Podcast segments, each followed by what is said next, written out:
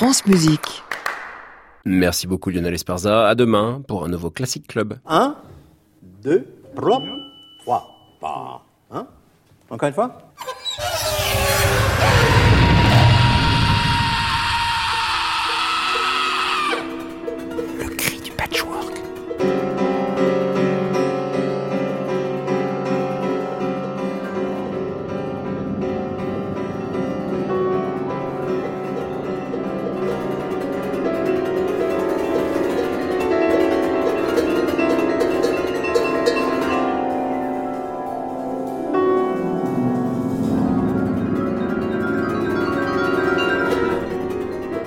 Chers écoutants, bienvenue dans le cri du patchwork, une émission qui taille dans le brut. Dernier épisode de notre série sur les masses sonores en compagnie de Nina Garcia, une guitariste qui sillonne les scènes sous le pseudonyme de Mariachi. Une artiste hors norme dont les performances donnent à voir son implication corporelle dans sa manière de sculpter le son. On a l'impression qu'elle taille dans la masse sonore, ce qui fera ensuite les gestes propres à chacune de ses improvisations uniques. Bien entendu, on retrouve en fin d'émission les portraits sonores d'Antoine Berland, des bouts de son de gens en charivari. Et comme chaque mardi, un son qui gonfle.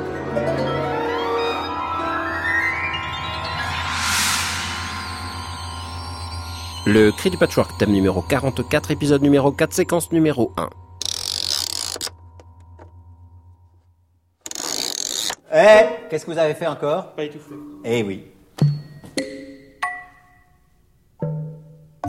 Le son de la semaine.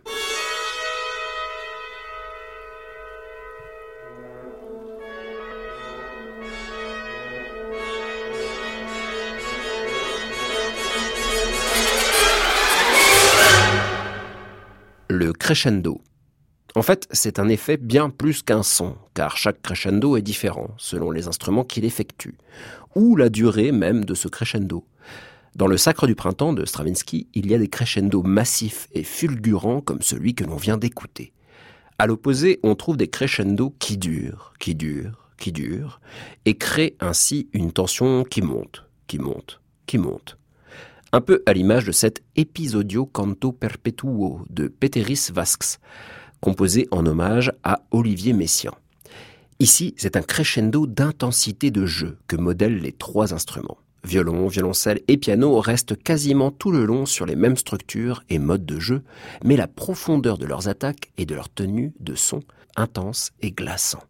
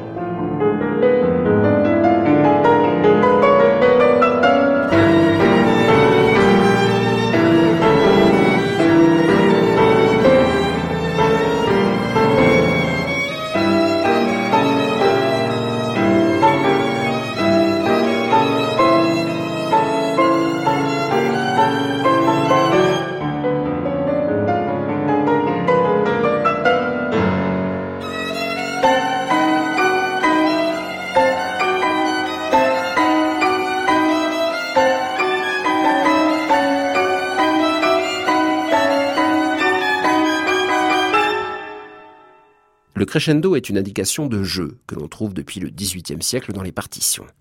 Un effet d'orchestre qui devient rapidement la marque de fabrique de nombre de compositeurs comme Beethoven ou Rossini. Mais dès le début du XXe siècle, le crescendo devient carrément un concept à l'origine de toute une œuvre, comme dans A Note Alta d'Alfredo Casella, composé en 1924. Dans l'un des mouvements de ce poème musical pour piano et orchestre, le crescendo devient la structure même, l'unique objet de la dramaturgie sonore.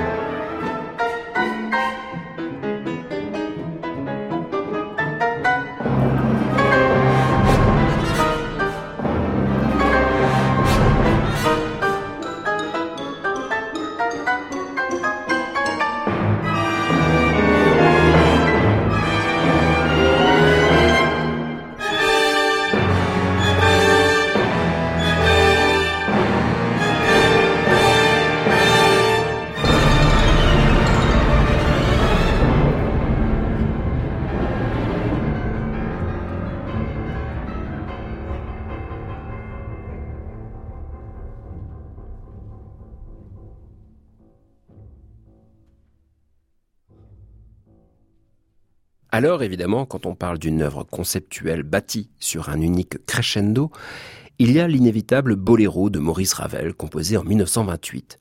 Un bijou totalement expérimental avec presque rien, mais un crescendo progressif et massif. On ne pourra pas faire écouter ce crescendo de près d'un quart d'heure, évidemment. Mais voici le début et la fin, à vous d'imaginer le reste.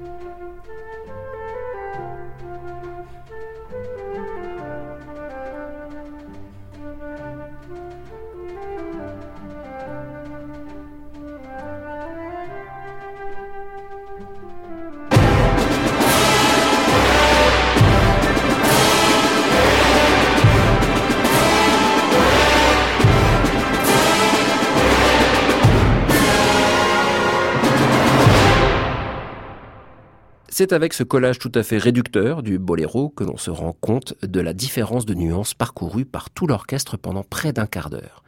Et Ravel arrive à faire gonfler toujours plus son orchestre en surajoutant des couches progressives qui pourtant jouent toutes ou quasiment la même chose. La masse orchestrale symphonique est en fait une superbe machine à crescendo, ne serait-ce qu'au moment de l'accordage. Le trio Taxonomie joue justement avec cet orchestre s'accordant pour amplifier les matières grumeleuses de son crescendo maestoso, et en effet, cela devient maestoso.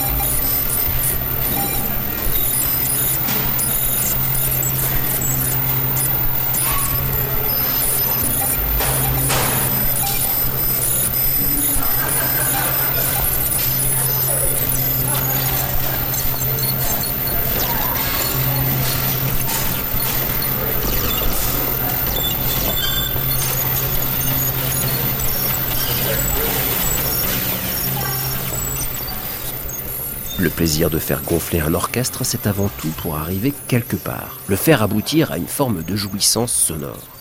Comme dans ce crescendo décrescendo du compositeur hongrois Eugène Zador, une œuvre composée en 1970 pour orchestre, où le crescendo intense et progressif débouche sur des sommets de percussions saturant tout l'espace sonore.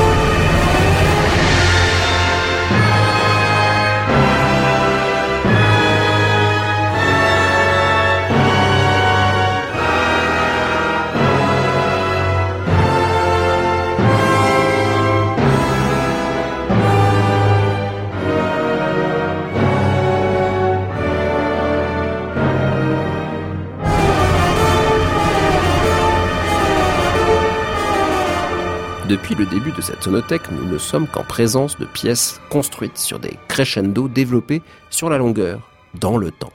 Mais on peut faire de très courts crescendo, furtifs mais intenses. Et si vous confiez ce geste à deux accordéons, eh bien, ça crée immédiatement des sons à l'envers. Enfin, sous la plume du compositeur Julien Malocena, dans Atelier portatif, composé pour l'émission Création mondiale d'Anne Montaron.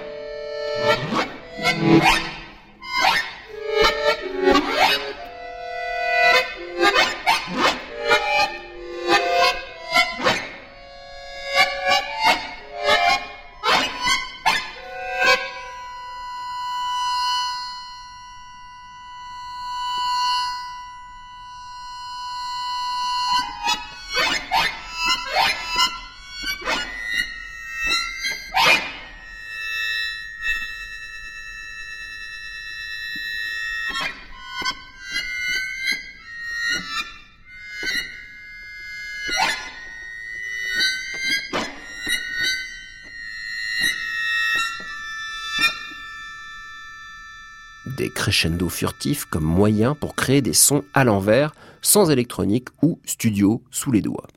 Pierre-Henry, qui avait toujours de l'électronique et un studio sous les doigts, a ainsi utilisé des sons à l'envers, découpés et remontés à la hâte, pour créer un crescendo progressif et quasi angoissant. Dans la pièce Kildex, une création sonore pour le spectacle spatio-tumino-dynamique et cybernétique de Nicolas Schoeffer, Pierre-Henry et Alwyn Nicolet, créé en 1973. Et ici, on entend parfaitement l'ajout progressif de matières disparates qui saturent le dispositif, comme un crescendo de densité.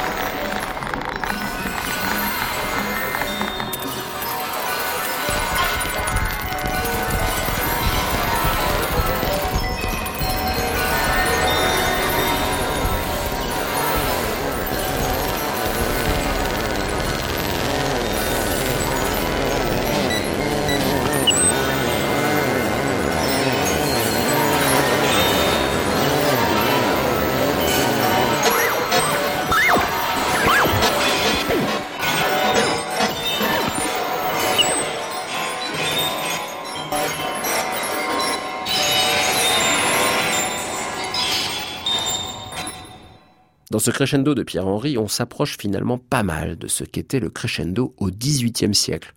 En tout cas comme le réalisait Johann Stamitz, à la tête de l'orchestre de Mannheim. Ce que l'on appelait à l'époque la flèche de Mannheim, la Mannheim Rocket, était justement réalisé par l'ajout progressif de pupitres dans un crescendo court qui permettait de créer la surprise tout en donnant un certain plaisir auditif. Surtout en début de symphonie. Un exemple, dans la symphonie numéro 87 de Joseph Haydn, une Haydn Rocket.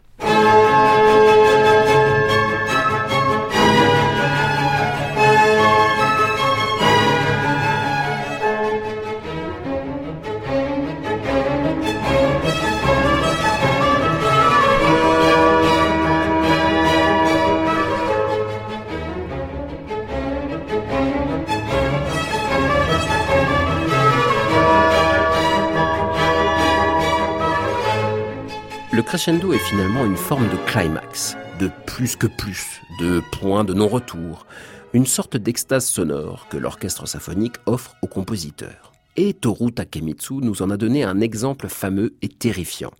Du fourmillement infime des cordes au roulement de cymbales et gongs grignotant progressivement tout le reste de l'orchestre. Dans Asterism, une pièce incroyable de 1969 pour piano et orchestre, Takemitsu joue avec les possibilités de multiplication des parties et des instruments, dans ce crescendo qui donne l'impression de ne jamais s'arrêter, alors que l'on sait très bien que cela doit s'arrêter. Et pourtant.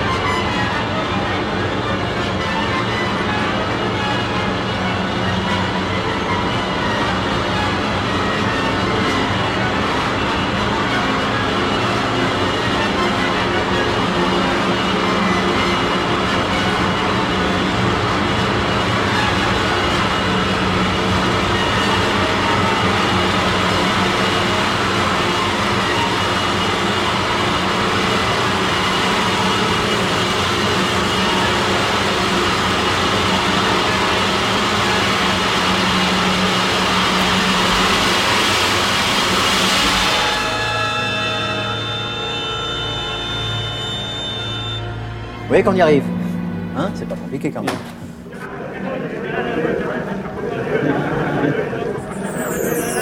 France Musique. Le cri du patchwork, Clément Lebrun.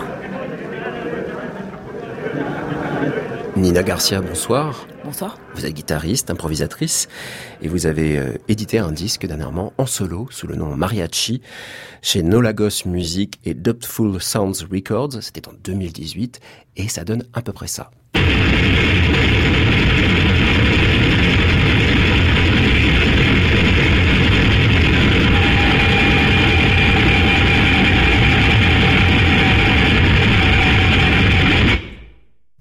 Un extrait de l'album de Mariachi, Nina Garcia, édité chez No Lagos Music Dubtful Sounds Records en 2018. Et le morceau, c'est juste ça. Ce sont ces quelques secondes de son de guitare.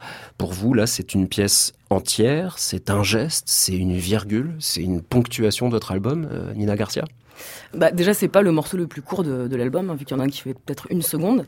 Donc euh, oui, oui, c'est euh, à coup sûr euh, un geste euh, entier, et un morceau entier, en tout cas un geste clair qui vient rythmer la deuxième phase de- du disque, puisqu'il y a deux phases qui sont très différentes. D'un côté, un morceau qui se rapprocherait peut-être plus d'une forme live, qui dure, je sais plus, 18-20 minutes avec euh, plus une évolution et de l'autre côté euh, des morceaux euh, très courts qui viennent approfondir différents gestes dont celui-là fait partie. un geste qu'on pourrait dire massif. Alors là, évidemment, j'essaie de recoller à ma thématique de- du mois, la masse. Mais c'est vrai qu'il y a une forme de masse que vous avez créée uniquement là avec une guitare électrique.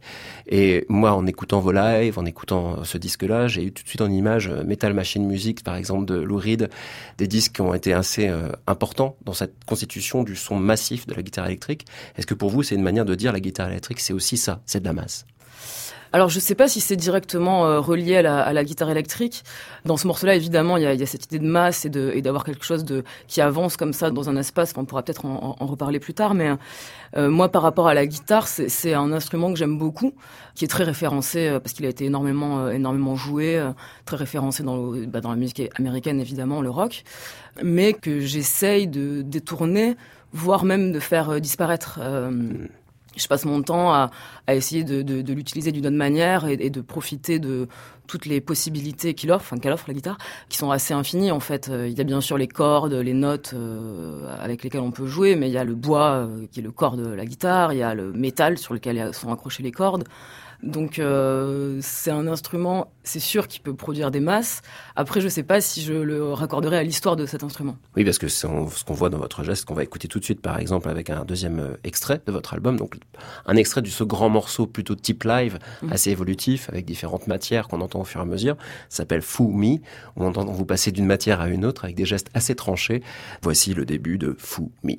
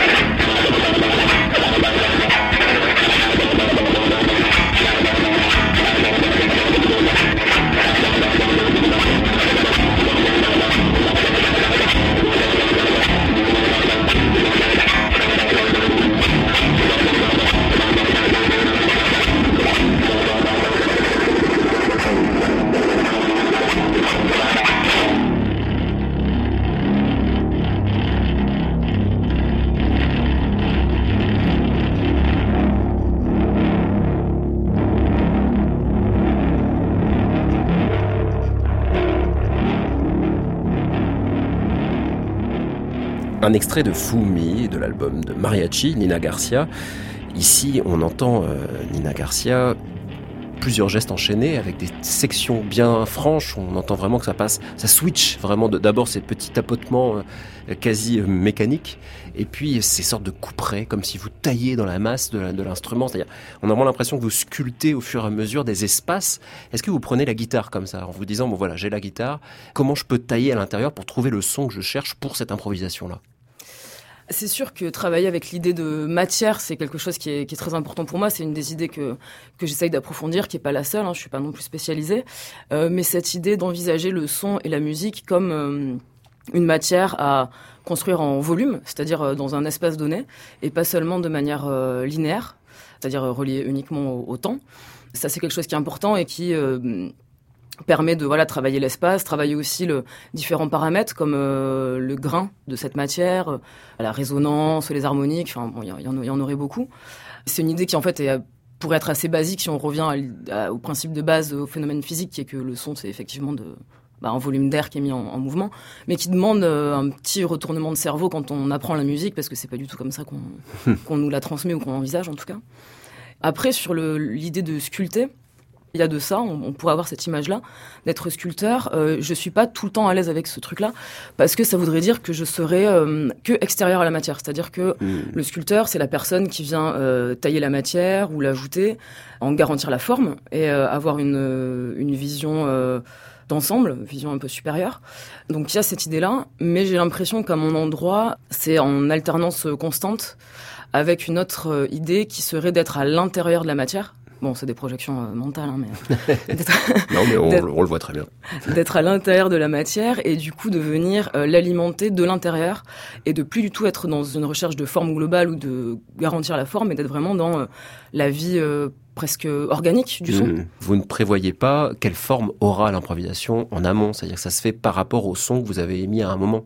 Et que vous construisez justement le discours Ouais, c'est ça. En tout cas, pour les concerts, c'est improvisé. Pour ce qui est du, du disque, c'est complètement différent parce que j'ai pris le parti de, au contraire, de composer, alors avec des grands guillemets, parce que j'écris pas la musique, donc c'était dans une composition dans ma tête, hein, mais, mais en tout cas de fixer en, en amont avant l'enregistrement. Une sorte de dramaturgie quand même de cette manière d'aborder les différents gestes? Ou en tout cas une organisation. Ouais. je sais pas dramaturgie, je suis pas assez spécialiste pour, pour le dire, mais, mais en tout cas une l'idée de, de bah, c'est-à-dire qu'au moment où on est improvisateur et improvisatrice et qu'on décide de faire un disque, se poser la question de bon bah qu'est-ce qu'on fait? Alors soit on, enregistre euh, un live hmm. et on se dit bon bah voilà il s'est passé ça et c'est euh, une archive, une trace, c'est ce qu'on garde. C'est ce que j'avais fait dans euh, la première cassette qui était parue en 2015. Voilà, là c'était que des lives mis sur cassette. Et la deuxième option, c'est de se dire bon bah en fait, je vais enregistrer et je vais composer et fixer avant moi, je me suis dit, bon, bah, quitte à avoir cet objet euh, sur mon placard euh, pendant des, années, je préfère savoir ce qu'il y aura dessus avant. Mmh. Donc, j'ai pris le parti, de, en effet, d'organiser avant euh, l'objet en lui-même et ce morceau précisément, là, ce, premier morceau qui est le plus long. Au fur et à mesure de vos improvisations, Nina Garcia, est-ce que vous avez établi finalement un vocabulaire aussi de ces gestes? Parce que vous en parliez off micro tout à l'heure en mm. écoutant l'extrait de Fumi. Ah, j'ai envie de le faire ce geste en écoutant, c'est-à-dire mm. comme si j'allais ben, justement trancher dans la guitare avec cette manière de taper mm. l'instrument.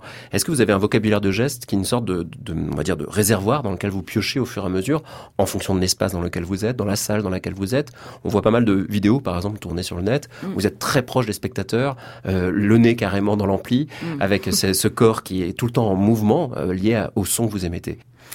Euh, oui, il y, a, vraiment cette idée d'avoir une palette euh, qui est à disposition et qui est en constante euh, construction. Je construis depuis 4 ans maintenant, 5 ans. Il y a évidemment dans ma palette une, importance qui est, qui est, donnée au geste, enfin, vous l'avez dit, cette idée de chercher les limites de l'instrument, donc c'est peut-être là où on, retourne sur euh, tailler la guitare et euh, taper, euh, chercher les endroits qui résonnent le plus, les endroits qui résonnent le moins, trouver d'autres manières de la jouer, et, mais aussi mes propres limites physiques, c'est-à-dire le geste, la répétition du geste, arriver au bout de mon endurance, arriver aux limites de mes capacités techniques, de reproduction par exemple d'un geste de mmh. manière très précise, voir les, les, enfin entendre plutôt les conséquences sonores cette implication physique. Ça, c'est une des autres idées qui est assez importante pour moi et qui est, je pense, euh, présente dans quasiment tous les sons que je fais. C'est-à-dire que c'est vraiment euh, un geste, euh, un son. J'ai un dispositif assez réduit. Donc j'ai besoin d'être en mouvement pour accompagner la guitare, l'aider à sonner, ou au contraire lutter avec elle, la contraindre et, et l'emmener complètement ailleurs. Aussi dans cette idée, parfois, et je pense qu'on l'entend dans ce premier morceau, de faire disparaître la guitare. C'est-à-dire mm. que ce début de morceau là, il y avait aussi cette idée de d'aller vers des sons percussifs, d'enlever toute note et toute résonance, d'avoir un son très sec pour ensuite aller vers une deuxième partie qui est beaucoup plus ample, beaucoup plus dans l'espace et où là la guitare est beaucoup moins contrainte et où elle peut entre guillemets s'exprimer comme une guitare.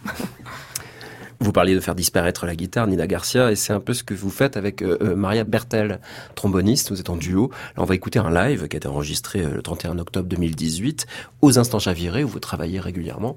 Et on va entendre ici que finalement, on ne sait plus très bien qui est qui entre ce trombone et cette guitare.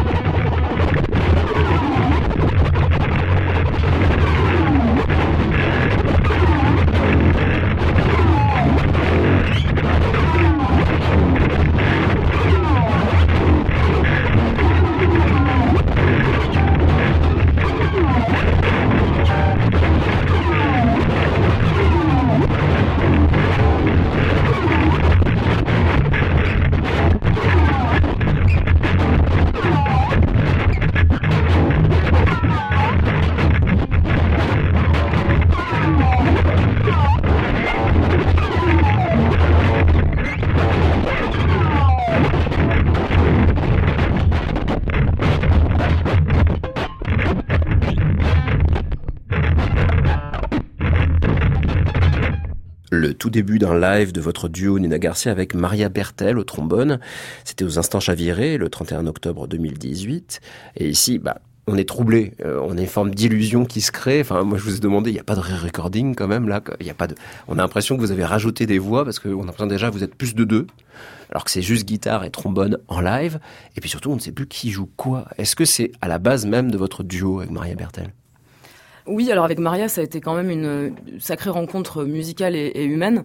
On joue ensemble depuis 2016. C'était le, ça, ça, a pu se faire grâce au festival Sonic Protest qui nous avait organisé une tournée qui avait permis qu'on se rencontre. On s'est retrouvés euh, à, Copenhague. Je vais dans son studio euh, pour répéter. J'étais ultra stressée, ultra parce que j'adore ce qu'elle fait et puis que je suis stressée. Euh, et donc on commence à parler. Moi, j'avais pas du tout envie de parler. De toute façon, j'étais pas vraiment capable.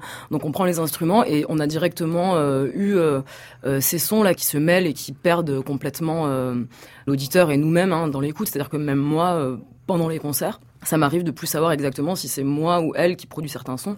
Aussi parce qu'on met les amplis de manière à ce que on soit vraiment au milieu des deux sons. Mmh.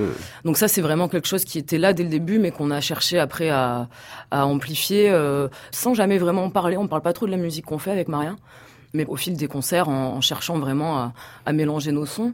Par contre, euh, voilà, il y a cette forme qui permet d'être euh, très claire, c'est-à-dire euh, des débuts souvent à deux, parfois en solo, mais souvent à deux, et des fins comme ça qui souvent sont très nettes, très très brutales. Et entre les deux, une musique qui prend une idée ou un geste et qu'on cherche à approfondir. C'est pas, on choisit pas hein, le geste ou l'idée en amont, ça, là on fait vraiment de l'improvisation, mais par contre, euh, il y a cette idée d'être sur des formes assez courtes, assez euh, claires, on va dire. De tenir en fait un geste, parce que tenir c'est hyper complexe en improvisation, de se dire mm. jusqu'où je peux aller avec cette idée-là. Là, c'est le cadre du temps qui vous dit j'irai jusque là, ou bien c'est justement euh, le moment où vous dites ben on s'arrête là de manière induite. Ouais, bah, il y a une question d'endurance qui est certaine, hein, c'est-à-dire mm. que euh, tenir, euh, on le, enfin tous les musiciens le ressentent dans leur corps, c'est-à-dire euh, le moment où on ne peut plus tenir, et il faut bien trouver une solution, soit, soit, passer à autre chose, soit couper net. Mm. Maria a une difficulté en, bah, en plus de moi, c'est qu'elle travaille avec le souffle et qu'elle travaille beaucoup, alors pas sur ce morceau, mais qu'elle travaille beaucoup avec le souffle continu. Mm. Et voilà, elle pourrait pas tenir pendant une demi-heure comme ça, en tout cas pas sur une intensité pareille. Donc ça, ça détermine un petit peu la durée des morceaux, mais voilà, après c'est aussi la musique et, ce qui se passe qui détermine. On a aussi en commun euh, cette recherche euh, détournée sur nos instruments. Vous appelez ça instrument radicalisé euh, sur votre site internet. J'aime bien le terme. Parce que là, vraiment, ils sont complètement radicaux. C'est-à-dire qu'on ne sait plus vraiment, ben, on est en dehors de l'instrument carrément. Quoi. Ouais, bah, tant mieux. Mais oui, oui, moi, c'est vrai que la première fois que je l'ai vu jouer, j'avais été épatée par tous les sons qu'elle réussissait à produire et sa manière d'en jouer. J'entendais vraiment le, le métal de, de, la coulisse qui vient de taper contre l'autre partie du trombone, le souffle. Le... Elle un jeu qui est très rythmique en fait pour une tromboniste. Qu'elle euh, et ça, je pense que c'est quelque chose qu'on a en commun. Voilà, ce, ce, ce côté euh, très euh, nerveux, incisif. Ouais, peut-être incisif, ouais. euh, rapide, et puis euh, aller chercher d'autres sons sur nos instruments. Là, nous parlons de musique depuis tout à l'heure, qui est une musique qui s'échappe de cadre temporel, cadre rythmique, puisqu'on est vraiment sur des développements de matière dans le temps.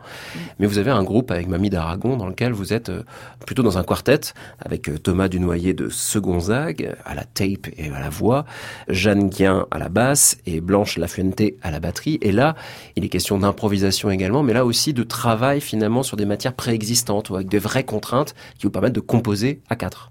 Ouais. Alors on, on, improvise un peu, mais en fait c'est en plus grande partie euh, fixé.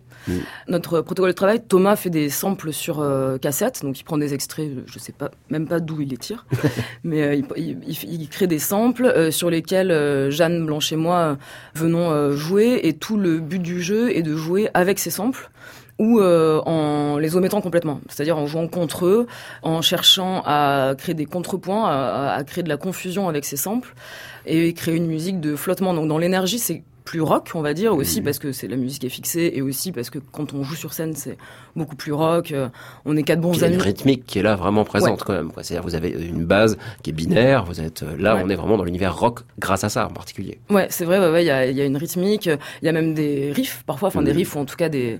Moi, c'est le seul groupe avec lequel je joue. Je suis accordé par exemple. Oui. Enfin, pas toutes les cordes quand même. Il faut pas, il faut pas exagérer. mais, euh, mais je, je, suis quand même en grande partie accordé.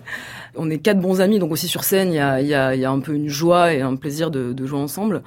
Il y a un peu cette idée que Mamie d'Aragon, euh, ce serait euh, quatre individus qui voudraient faire une musique ensemble et qui tendraient vers un même objectif, mais qui auraient accepté que pour y arriver, ils allaient prendre quatre chemins radicalement différents. C'est un peu le bazar, mais c'est un joyeux bazar.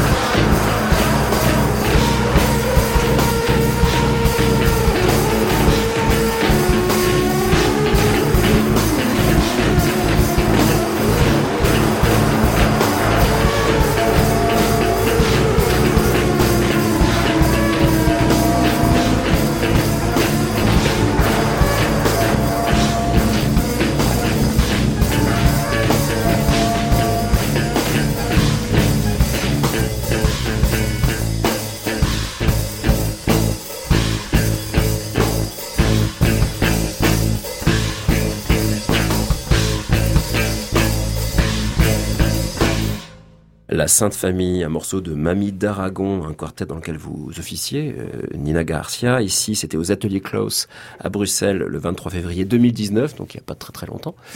Et euh, dans ce morceau, on entend ici, donc euh, vous avez une souche commune, ça c'est clair, c'est cette rythmique qu'on entend très bien à la fin tous ensemble. Et puis tout d'un coup, il y a une sorte de tectonique des plaques qui se crée.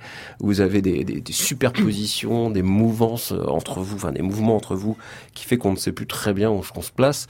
Pour vous, c'est une manière de noyer le poisson, de créer encore cette illusion d'être tous ensemble et pas vraiment? Bah, En tout cas, c'est une manière de créer une musique euh, dans laquelle euh, l'auditeur peut se perdre et voyager comme il en a envie. Euh. En plus, là, sur ce morceau, le sample rentre après les musiciens, enfin après les musiciennes, après nous, alors que d'habitude c'est plutôt le sample qui commence et nous qui venons perturber, mais là c'est le sample qui vient nous perturber. donc il y a, y a, cette idée de travailler comme des collages en direct et de flouter les cartes, ça c'est sûr. Euh, moi, j'ai l'impression que les auditeurs peuvent euh, choisir de rentrer avec nous dans cette musique, de rentrer avec l'un de nous dans cette musique et de prendre euh, différents chemins voilà, puis après ça, ça rejoint quand même, euh, même si c'est très euh, rock euh, ou punk dans l'esprit et dans certains, par certains aspects, on vient tous des musiques aussi improvisées, noise. Donc il y a aussi cet amour du bruit, cet amour de la masse, cet amour du son en lui-même sacré. Vous parliez que chaque spectateur peut choisir son entrée. Mm. Évidemment, là, on a quatre corps qui finissent par se décaler. C'est une musique qui peut appeler à danser. En l'occurrence ici, là, une musique rythmée, donc qui peut appeler le corps à bouger. Là, on pourrait imaginer un contrepoint de corps, en pour vous Euh, contrepoint de corps. euh, vous, vous, voulez dire euh, sur scène ou dans la salle Sur scène, bah c'est sûr que sur scène, en tout cas, on est tous très en mouvement et on est tous dans des mouvements très différents. Hmm. Je pense qu'on est assez drôle à regarder. Euh, généralement, ce qu'on nous renvoie, c'est que c'est assez absurde et incompréhensible et on est tous sur des. Euh, mais c'est vrai hein, qu'on nous a déjà fait la réflexion qu'on est tous sur des rythmiques qui sont extrêmement marqués, soit par la tête, soit par le corps entier, et qu'on est tous complètement décalés et que ça rend, ça donne une image un peu folle, quoi. Je pense hmm. que. Mais c'est ce qui me plaît, moi cette folie et cette musique qui est pas normée. Enfin, ça me, hmm. c'est ça qui m'intéresse de manière générale dans toutes ces musiques-là. C'est comment euh, euh, proposer, euh, écouter et s'échapper d'une musique qui serait trop normée et trop pas tendue. On va terminer cette interview euh, en reprenant votre album solo. Justement, on va retrouver euh, ce qu'on a trouvé au tout début, c'est-à-dire cette manière de déployer dans le temps non rythmique des matières, et en particulier euh, plusieurs morceaux que vous avez dans la suite phase B. Où vous prenez un geste, comme on l'a entendu avec Maria Bertal, et vous le tenez jusqu'au bout. Pour vous, c'est une gageure de se dire, de ce geste que je vais répéter, répéter, répéter, va sortir peut-être pas une structure, mais peut-être des harmoniques, peut-être quelque chose d'inattendu, un accident. Nina Garcia. En tout cas, va, va en sortir une musique. Ça, ça, ça j'y crois beaucoup. Pour la deuxième phase du disque, j'ai pris le parti de, de, travailler de ces formes très courtes, qui sont en fait un peu des exercices de style, hein, parce qu'on dit voilà prendre un geste, mais c'est en fait des exercices de style. Oui, je suis persuadée que euh, de l'implication physique et, euh, comme je disais tout à l'heure, euh, des questions d'endurance et de limites viennent la musique et viennent une tension aussi musicale qui moi m'est assez chère, hein, cette, cette idée de tension.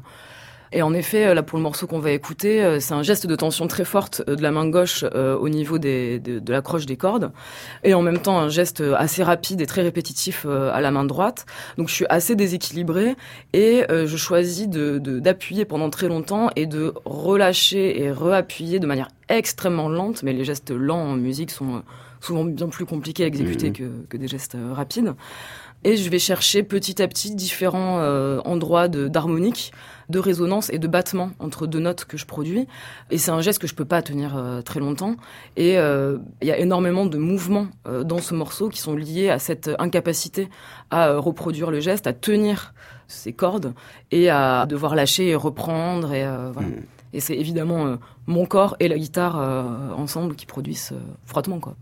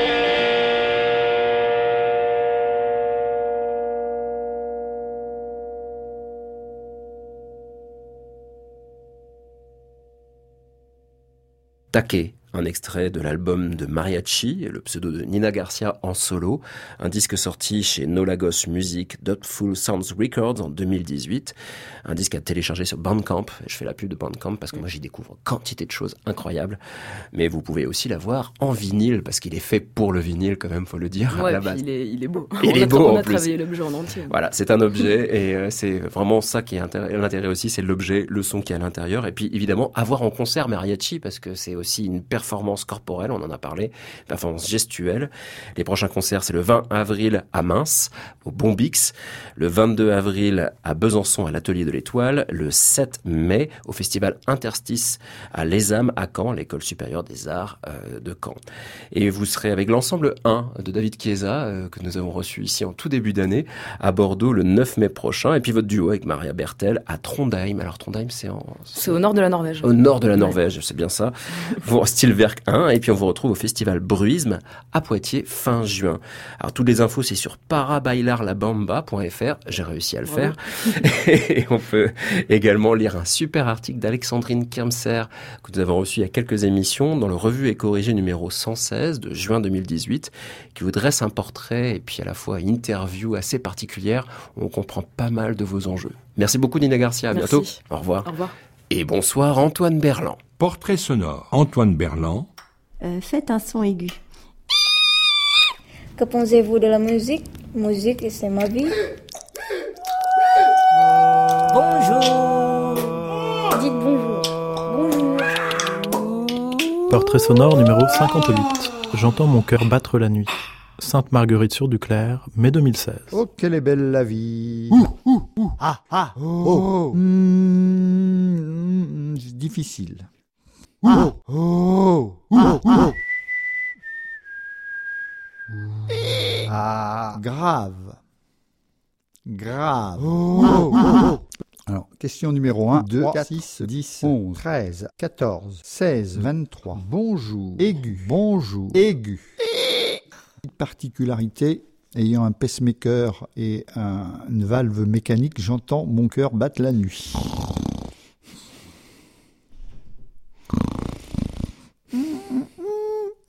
Non, je, je, décline. Do, ré, mi, fa, sol, la, si, do. Bah, écoutez, euh, c'est. Je, je suis un peu. Je sèche un peu. Euh, au clair de la lune, mon ami Pierrot. Que au clair de la lune. ta plume pour écrire un mot. Petits enfants. Vaisselle cassée, c'est la fessée. Vaisselle foutue, ouvre-moi ta porte pour l'amour de Dieu. cassée, c'est la fessée. Vaisselle foutue, pan pan cucu.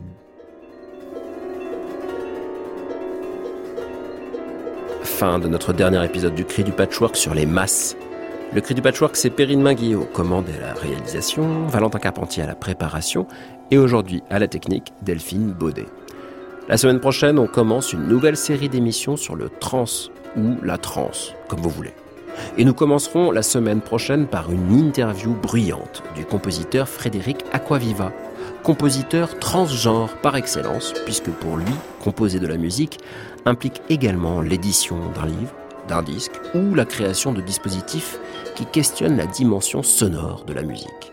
Une rencontre au beau milieu de la cantine de Radio France entre bruit de fourchette et discussion esthétique.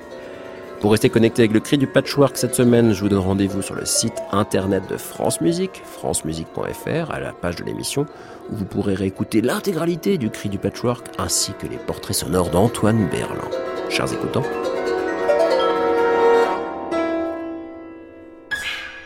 Si je fais 1, tagalam, 1, parap, 2, ça suffit. Un, il sait ce qu'il a à faire. 1, parap, 2, 3. C'est simplement pour savoir qu'on est ensemble. Hein. Bonjour, au revoir. Voilà. France Musique, il est minuit, je passe la main à Anne Montaron et Création Mondiale. À réécouter sur francemusique.fr.